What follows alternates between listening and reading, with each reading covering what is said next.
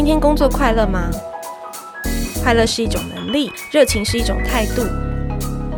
欢迎收听《快乐工作人》，陪你畅聊工作与生活、商管与学习。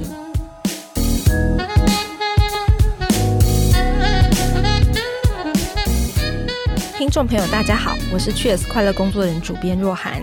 今天要来跟大家聊聊二零二二年的小资族投资理财哦。诶，其实这两年呢、疫情发生以来啊，台股表现非常好。二零二一年大盘指数涨幅逼近二十四趴，连续三年的单年涨幅都超过两成，所以大家应该可以从新闻上都看得见，说有一个全民买股的运动哦。那证交所的资料也显示说，二零二一年开户数七十七万人，其中有快一半都是二十岁到三十岁的年轻人，所以。你可以看到年轻人大举的进入这个投资的市场，不过这也带动一些的乱象，包含当冲的违约暴增，近年来这个走高的这个加密货币的诈骗也层出不穷。今天我们要透过这一集节目来跟大家聊聊，就是二零二二年的投资理财，到底作为小资族的我们有哪一些需要注意的呢？那回顾二零二一年全球股市是在一个充满不确定性的背景下缴出好的成绩单。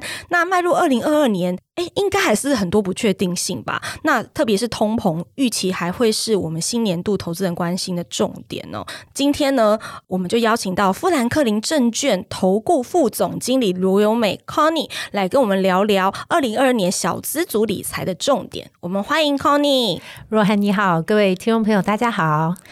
是 Connie，今天很高兴能够邀请你来跟我们聊聊投资理财哦，因为刚好这个时间点也在一个新春，大家有了一笔可能年终，然后也在去为整个二零二二年的财富配置做规划的时候，所以想请你来跟我们聊聊，就是诶，你的这些二十五年来的一些的观察跟心路历程。那呃，首先是说，好像就是看见您这个资历的深厚，来自于。你从政治大学银行系毕业后，然后就进了这个富兰克林嘛，嗯、然后后来你在职的过程中，你也去修了这个台大的金呃 EMBA 嘛，是，所以其实很快的你就进入到了这个投资理财的市场，然后并且在富兰克林待了超过二十五年诶、欸，哇，今年二十五年，今年二十五年，虽然。听众朋友看不到，但我真的是看不出来，Connie 已经有任职超过二十五年的你岁月长相哦。不过我想问一下，就是说你一路都在研究部门，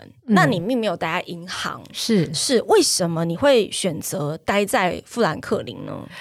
其实我毕业那时候一九九五年，其实银行系是，而且名字叫银行，对，你就是银行系就是我同学大部分都去银行，可是那时候很明确说，我比较想要去一个。国际金融中心会有华尔街那种感觉，虽然人没有过去，但是已经看财经的新闻都是要看美国华尔街说了什么，所以那时候我自己心里其实是飘在国外，所以我就想我要找一个工作室，是站在世界最领先的金融市场。那但是那时候也一边准备考试要出国，对。但是后来觉得工作实在太有趣了，哦，很有趣的。因为工作上我们像我们用彭博，我们其实就是去找一手的市场的资讯，然后可以跟我们国外总部就是在戏谷的经理人可以连线，直接跟他们沟通，然后把他们讲的东西去整理成中文，然后。沟通给国内的投资人，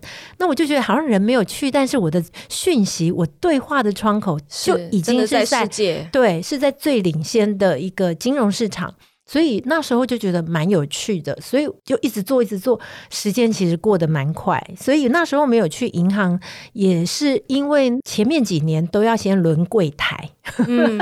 所以那时候的工作形态啊。但是我想现在再重新选择，其实又不一样了。银行又有很多多样的工作可以选，所以我。只能说，当时两种不同的工作环境，其实因为我很明确我自己要什么，所以就没有去银行了。是少数确实没有先去银行工作的同学，这样、嗯、同学当中嘛，嗯，因为你在富兰克林这样子待下来，那你可不可以告诉一下我们听众朋友？也许大家不是很清楚说，说那像投信投顾公司跟这所谓的银行业金控啊，它的差别在哪边呢？银行、金控，它当然它的业务范围非常的广。资产管理公司，我们英文 asset management company，我们这叫资产管理，有资产我们才给我们管。是，如果是负债什么，就是去找银行借钱，信用卡找银行。对，所以投顾公司我们就做投资顾问，有资产要投资就找我们，其他的业务我们都没有，嗯、所以我们的规模大小也差非常的多。所以投顾业其实不大，那在台湾其实人数我们。一两百人已经是非常大的公司了。那金控那就不一样。你如果真的心怀抱负，是要在金控，其实里面很多，包括它可以有投信、投顾、保险、证券商。它其实就会非常非常的大，是，所以 Connie 其实就很清楚知道自己想要什么。你对于投资理财的这种怎么样去衔接世界的一手资讯，然后给投资人最好的一些建议，嗯、这是你最大的热情嘛？对对。那所以在你的职业中，不到四十岁你就已经升上了副总经理，然后也其实是业界应该是少见的这种女性高阶主管哦。所以可不可以跟我们聊一下，就是说从基层的职员，然后一路走到管理职，你自己在这个。职业上面的心境有什么样的转变吗？有什么成长的一些里程碑吗？是从一开始，我觉得年轻朋友，我很幸运的是很早就开始发现自己的兴趣，那你就会主动的去找这类的公司。那所以找到兴趣，在前面五年、前面几年时间过很快，是我怎么样运用自己的兴趣跟能力，跟公司给我的环境设备，我去。把自己该做的做到最好，那当然也很幸运的，可能受到了青睐，就慢慢可以升到乡里、副理，然后经理。那开始到管理职，就会变成原本我只是可能负责一个市场，我从负责新兴市场，然后负责债券市场，然后到负责不同的市场，你都是把这个市场研究好。我可能花很多时间，但是集中在这个市场，然后把相关的基金产品研究好。但是慢慢的，越来开始转成是管理，也就是说，诶，可能这部分表现受到肯定之后，变成我要去带领很多研究员，从自己是研究员，只要把自己做好，到我要去影响、去带领，可能周边我五个同事，变成是带领他们一起来做好这件事。最大的差别就是。一开始会觉得原本诶这件事情就该怎么做，自己的标准可能是比较严格，但是你可能每个人的状况跟特质不一样。一开始你如果直接套在别人身上，可能会让别人很有压力，而且不见得可以把团队带得很好。所以我当初这个心境上，就从原本。看 Cheers 是我毕业之后最喜欢的杂 志，因为它会有小资族 该怎么样去把自己做好，不用真的进到一家公司之后去自己体会。对，所以 Cheers 是给我还没有工作经验的时候。最重要的一个伙伴，但是后来我就开始要进入这个学习天下学习，就开始看什么领导力，是 管理的各种对管理领导，你要有影响力，而不是只是用一些制式的，一定把自己的经验套在别人身上，所以就进入到这个学习领导力这些。那我想这个就是每一个关卡。他就不见得跟我做研究员的特质。其实研究员，你只要有兴趣，像我们都很习惯晚上还是会看美国开盘的状况，重要的讯息。六日就像追剧，你就是想要看后续到底怎么样，你其实是会去追的。那我觉得，如果你有兴趣，你其实不会很在意说啊，我是用下班时间，我是用周日的时间。所以我觉得。当研究员是有趣的，有时候虽然很累，我会写报告写到凌晨四点，直接去公司开会报告。但是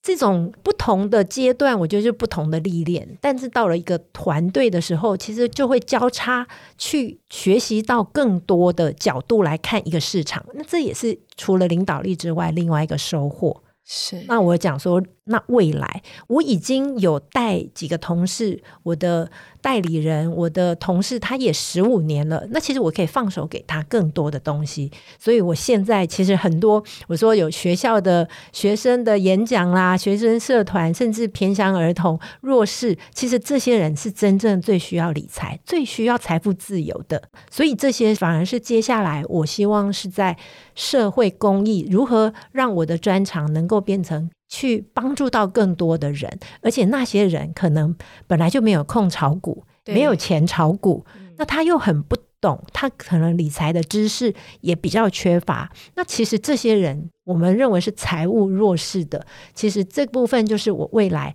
的阶段，我希望去能够扩大，把我所知的，就像透过 Cheers 的 Podcast 去给原本他不懂的人。其实基金本来就是给不懂的人。嗯。对啊，所以康妮的分享好像真的就是让我们看见那个影响力的倍增哦，从专业职到管理值。那相信你的团队里面一定也有一些年轻的族群，二十几岁的这种 Z 世代，好像也有嘛？有，有，所以你也应该会看见他们的理财观念，然后他们关注的一些市场上面，他们到底比较好奇的是什么，对不对？是我们跟学校东吴大学有建教合作，那我们当然也开放。其他学校寒暑假平常都会有一些实习生，最近一两年当然多数都会买比特币咯，元宇宙啊，有一些，所以我们也很不错的是，我们跟年轻人的互动比较了解他们的角度是怎么在看理财这件事情，确实比较会注重。一些比较有趣，或者是说一个新形态的投资，那最明显的就是用黄金跟比特币跟他们谈的话，两种其实都不是这么正规的投资工具。是，那但是这两个相比，其实他们会选择比特币比较有兴趣。那黄金通常是我们五十岁以上的客户。对，在现在通膨来了。那美国经济未来是不是如果会比较担心的人，他们在选择所谓的避险，但是这个避险是要 quote 一下哈。对，这两个都不能说完全是叫做避险工具，但是它是属于另类的商品。那其实这很明显的就看到不同的世代，它会。怎么样选择？是，那我们来请 Connie 聊一下你自己的这个投资的习惯哦。听说就是您自己平常就是以定期定额投资为主嘛？嗯、那大概半年会检视一次绩效。那可以跟我们聊聊吗？就是说你自己通常都是怎么去挑选适合自己的标的，嗯、然后做资产的配置？其实最近两年大概确实变要改成一个月到三个月都会看。以我而言的话，其实是市场波动比较大的时候会看。会看的原因其实。如果像 VIX 是一个叫恐慌指数，其实就算投资不是那么了解，不用常常看市场的投资人，其实也可以取几个指标，包括如果大盘当天跌两到三个 percent，那一天其实是可以。我们说，如果手边现在有年终奖金嘛，你可能有有时候三万就可以单笔，那其实就看你怎么样可以先去如何逢低承接的几个指标啊，就可以看。一个是当天的跌幅，嗯，哦，那另外一个就是所谓的 VIX 恐慌指数，你也是 Google VIX 恐慌指数就会出来。那其实那个指标的话，大约在三十左右，其实大概可以逢低承接一些。那这个就是比较细的，当然这个指标对每个人可能还要再更细一步去讨论到你总共有多少资本，你要分几次。对，然后跟你已经有没有定期定额这些再来看，所以我刚刚其实只是一个大概说，以我我的投资状况的话，嗯、我会这两个指标我设的值大概是单日跌幅两到三 percent，VIX 我是设三十，但是不见得适合每个人，所以我只是举例。那不过定期定额为主，这个我到现在也都还是，那只是金额会随着。我这样一路走来，薪水如果增加或者有年终奖金，我定期定额的金额可能有三千的，有五千的，哦，有六千的。那有一些我可能虽然我只扣三千，但是我会一个月可以扣两次，嗯，或三次。就是我认为最近刚好拉回，那它会盘整震荡整理两三个月的期间，其实以现阶段。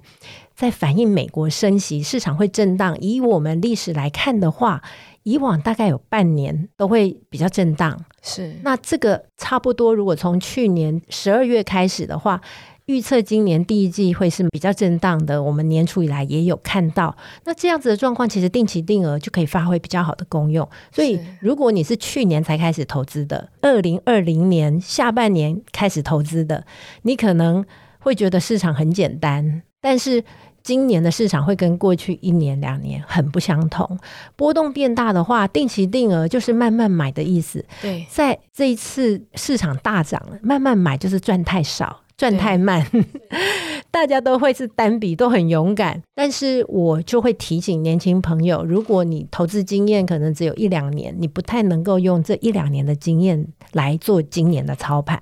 所以这个是我可能要比较提醒。那今年最好的方式，应该说比较稳健的方式，而且你尤其你资金不多的话，你一定要先准备好，你要分几批。绝对不要 all in 了嘛，不要 all in，真的不要 all in，你一定是分批。所以定期定额，我到现在还是我最主要的理财方式。它已经不是资金够不够的问题，它是一个投资策略。所以，因为我也没有空每天看盘，每天去下单，所以它必须就是定期去扣。如果我资金比较多了，我就会像现在可以天天都可以选呢。那我也听过，真的有人每天。就扣一点，扣一点，每一天。那当然，资本要就是他本来可以扣的资金就比较多，他只是为了分批进场。那确实，现在有时候市场波动很大，跌可能两三天就已经跌六七 percent。对，那要反弹两三天就又反弹七 percent。所以你一个月如果扣一次，有时候刚好没有扣在那个好的时点，也觉得蛮可惜的。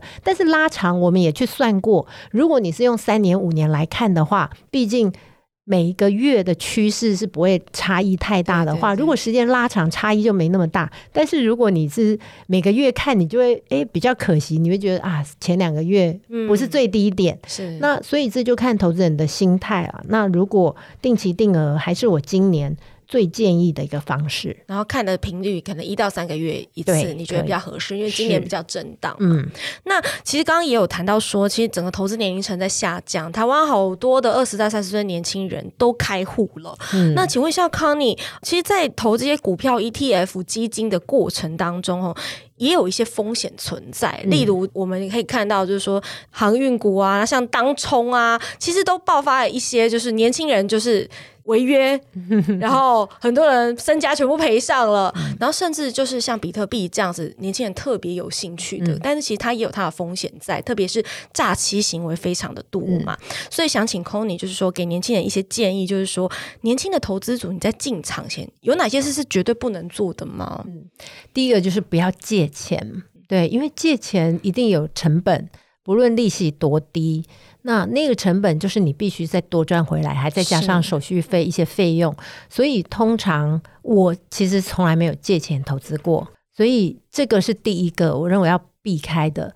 再来就是借钱，包括要不要去有房，然后抵押出来再来买，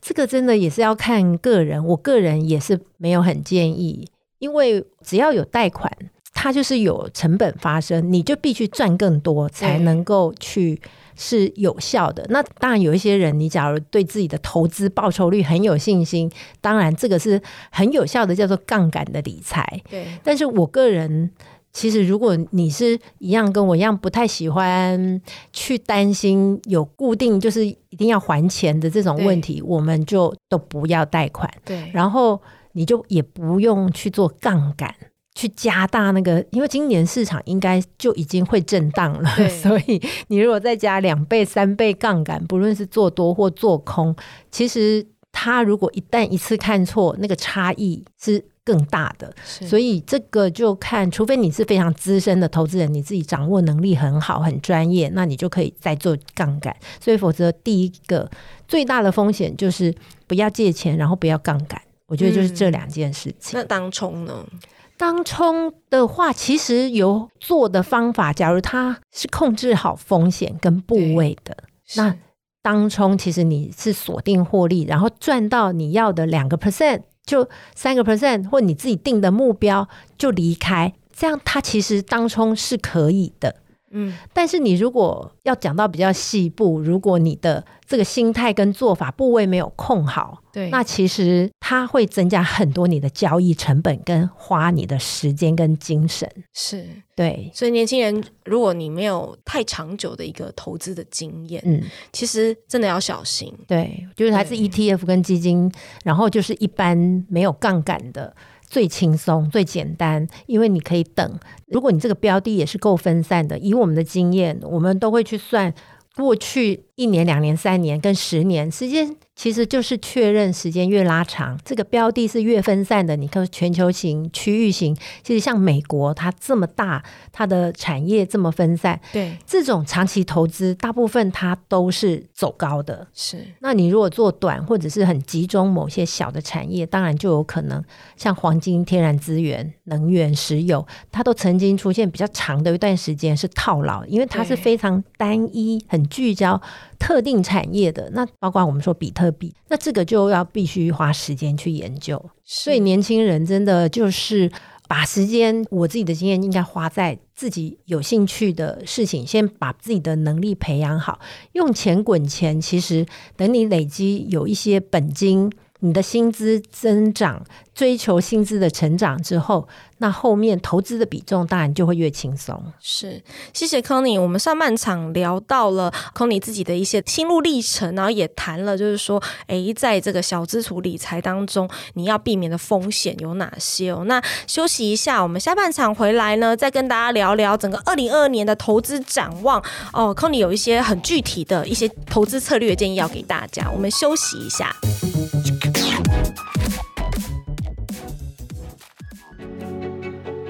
疫情影响下，我们的工作正迎来滔天巨变。半导体业大热，却超过六成企业反映征才困难。一流的跨国企业碰上无人主动应征，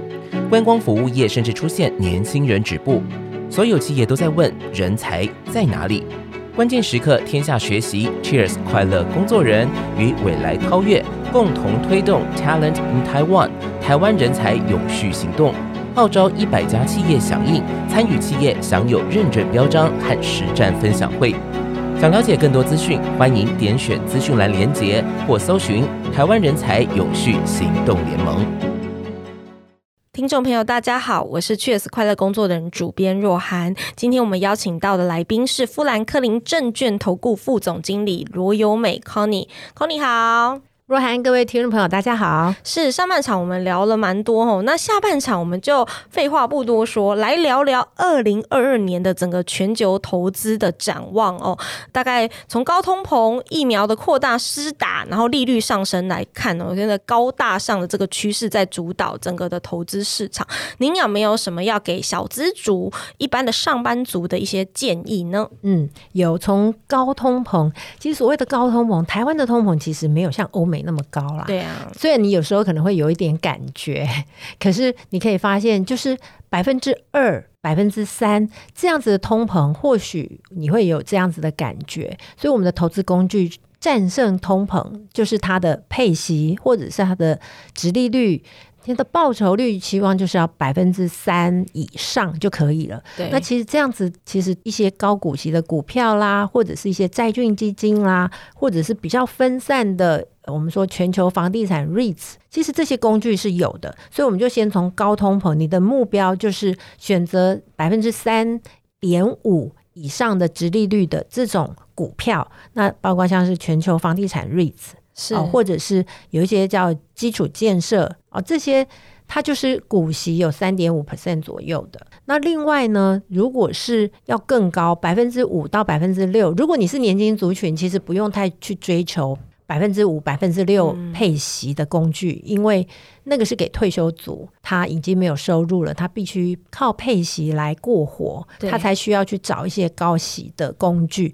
如果你还有薪水，我们还是认为今年应该还是定期定额股票，可能追求资本利得是比利息来得好。毕竟，就算今年开始升息，利息还是蛮低的。对，好，所以在今年我们会觉得，你如果真的抗通膨，你只要说哦，我投资里面。有房地产 REITs 啦，或者是全球基础建设啊，还有我们等一下可能会多谈一点的全球气候变迁这一类的，它是全球的分散产业的，也分散个股的投资工具，比较相对稳健一点，然后可以追求一些资本利的，它就可以抗通膨了。是。所以您刚刚谈到的重点就是说，哎，年轻人不一定要去效法类似的退休族，我要去追求高配息，嗯，五趴到六趴这样子的投资的产品，我可以啊锁定三点五趴以上的这个殖利率，对，去做投资，对，我们选择一些稳健的股票就可以了。那所以有一些，如果你真的想做功课的话，你可以去看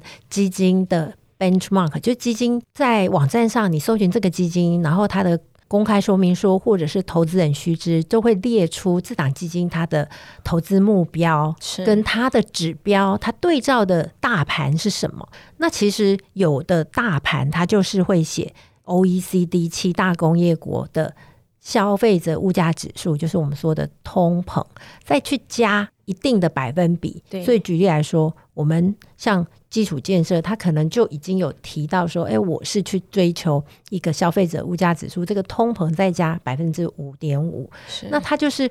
以他的经验去找这样子的标的，所以这也是另外一个你要找抗通膨的工具，可以去找它的基金操作的目标，就是是以通膨为一个基准的。那我们提到说，那这是一个题材。你投资今年呢？你如果选三种基金、三档基金的话，那一档是可以抗通膨。第二个，我们说疫苗扩大施打，它的对于金融市场的影响，就是会就算有变种病毒出来，其实它可能对于金融市场的影响不会像二零二零年那么大了。像这一次所谓的 Omicron 出来，大家就是一直赶快啊。打第三剂啊，美国就是要不要打第四剂啊？但是它就是不会再封城，不会封城。其实大家还是比较会有一些经济行为、消费跟一些经济活动的话，对于 GDP 的影响当然就会比较小一点。那相对的，在疫情如果市场反应的差不多了，那其实它顶多就是类股的轮动。对于疫苗扩大施打，我们给它的选股的定义就是，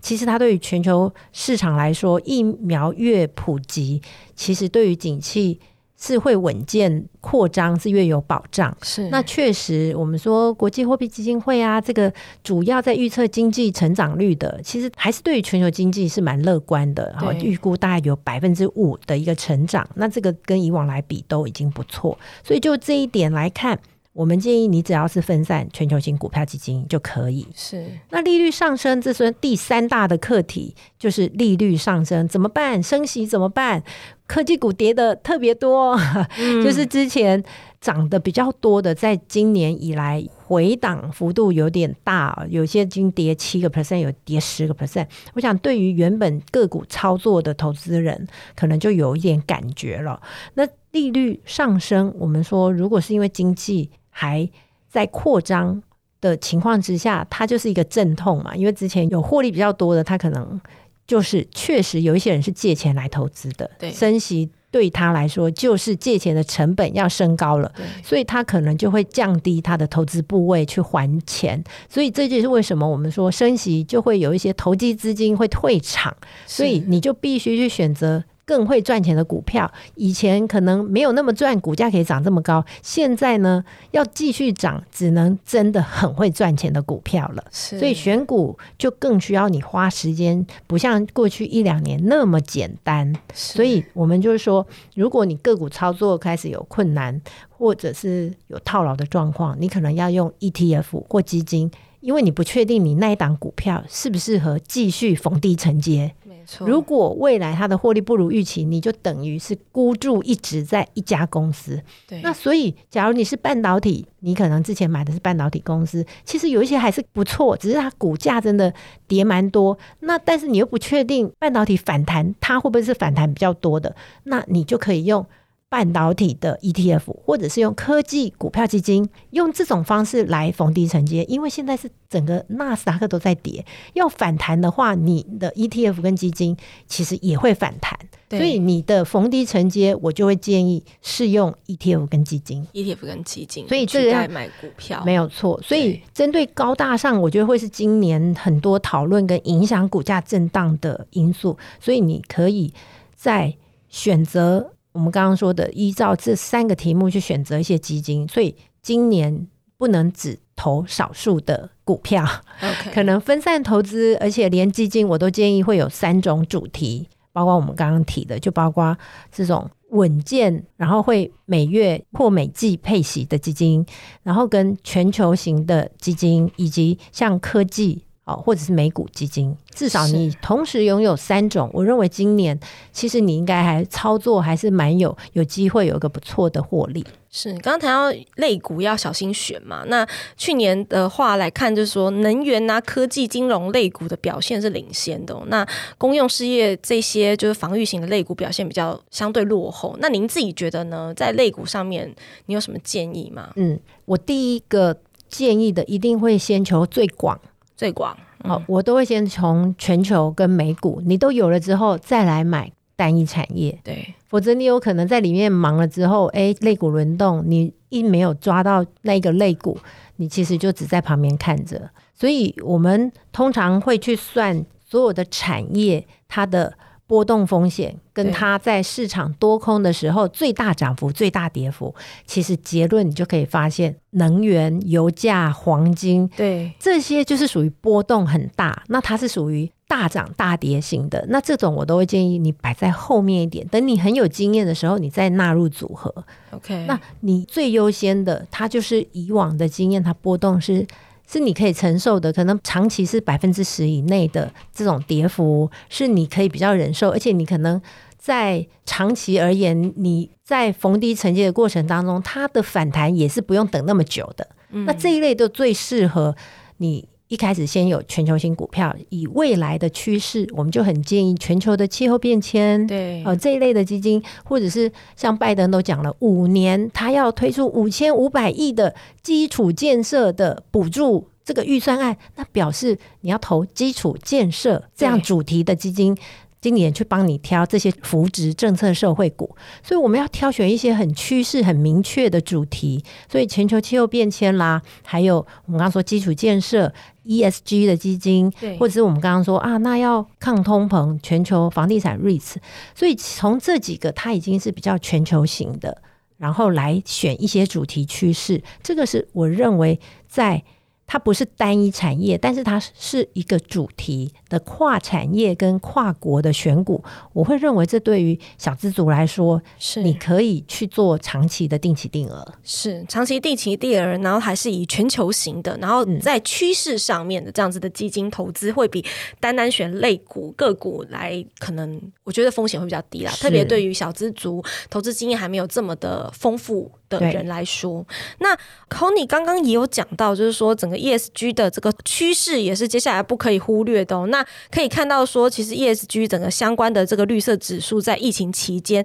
哎，表现的比一般的金融指数还要出色。从二零一九年年初以来，已经有四十多家的这个绿色能源的企业股价涨了三倍，甚至有六家它的表现高于特斯拉哦。所以可以看到国内啊，整个台湾的市场来说，也有快一百档的这种所谓 ESG 的基金可以投资了。嗯、不知道 Connie 你自己对 ESG 投资这件事情有什么样子的看法跟建议呢？嗯、ESG 确实是未来的趋势，是因为现在每年都会有这个气候峰会，已经有四十多家已经出来宣誓，这二零五零年要净零碳排，再来各个国家回去就会有一些政策，所以台湾这几年大家也会开始企业会落实那。二零五零年要做到近零碳排，那但是那我二零二五、二零三零各要做到什么样的程度？接下来大家会越来越有感觉。原本只是说吸管已经不能附这个塑胶的吸管，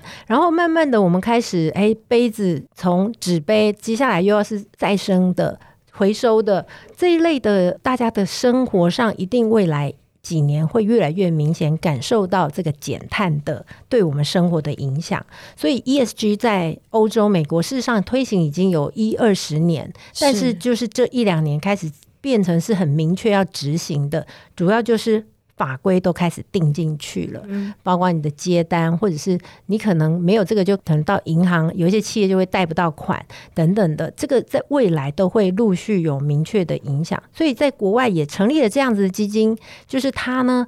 确定我们收到投资人的资金，如果你是买 ESG 的基金，也表示说我们会定好一些规定。那这个规定当然你就要去看，它是 ESG 都包含，还是只有这个 E environment 气候变迁，它其实就是以 E 为主。对，所以首先就是你要先确定好你投资的标的是哪一种。那所以 ESG 以往你有一些名字叫绿色，它可能也只是投风力呀、啊、太阳能、能源产业、能源，它只着重在能源、嗯、电力方面，但是所以它就叫绿色。所以这个部分确实以往会有很多不同的名称，但是不是很能够从名字当中去了解它到底是锁定哪些部分。对，所以也会造成确实以往你所谓的好像 ESG 为什么有些波动很大，有些持股可能很集中。确实，如果特斯拉买很多的之前也是赚非常多，但是它可能只是集中。在某些股票很飙，但是二零二一年又大幅的回档，然后二零二零曾经赚一倍以上，所以以后确实第一个投资人，你不论现在你买的好像是用 ESG 或永续或绿能、绿色这些很多是哎、欸、感觉就是很趋势，但是你都还是要明确去看它的公开说明书或投资人趋势去。界定好，它到底是在 ESG 是三块都有，还是只有其中一块，甚至它只集中在某些小的产业，这就会关系到到底它的波动大不大，这就你初步可以做一个判断。那不过现在在主管机关也在今年初定了一些规定，所以半年之后以后看名字就比较不会出问题，